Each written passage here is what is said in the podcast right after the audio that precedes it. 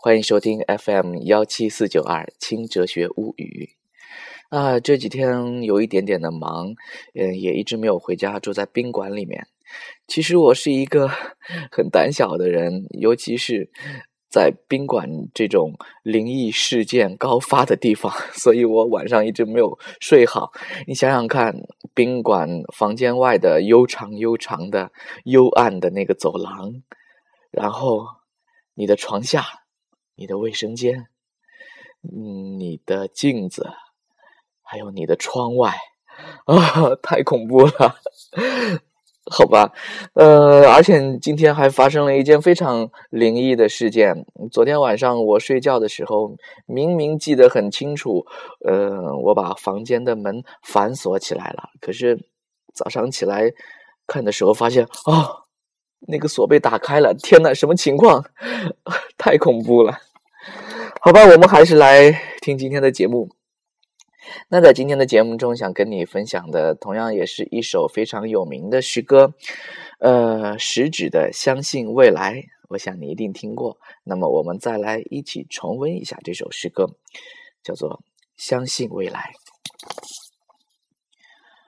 当蜘蛛网无情的查封了我的炉台，当灰烬的余烟。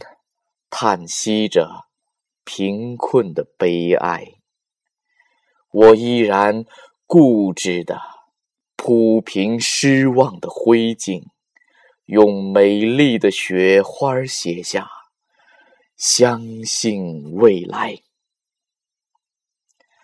当我的紫葡萄化为深秋的露水，当我的鲜花依偎在。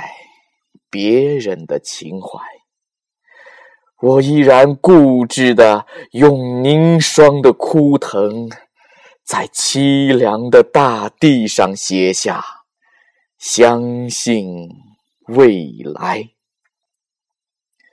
我要用手指那涌向天边的排浪，我要用手掌托住太阳的大海。摇曳着曙光，那支温暖漂亮的笔杆，用孩子的笔体写下“相信未来”。我之所以坚定的相信未来，是我相信未来人们的眼睛，它有拨开历史风尘的睫毛。他有看透岁月篇章的瞳孔，不管人们对于我们腐烂的皮肉、那些迷途的惆怅、失败的痛苦，是给予感动的热泪、深切的同情，还是给予轻蔑的微笑？辛辣的嘲讽。我相信人们对于我们的脊骨那无数次的探索、迷途、失败和成功，一定会给予热情、客观、公正的评定。是的，我焦急的等待着他们的评定。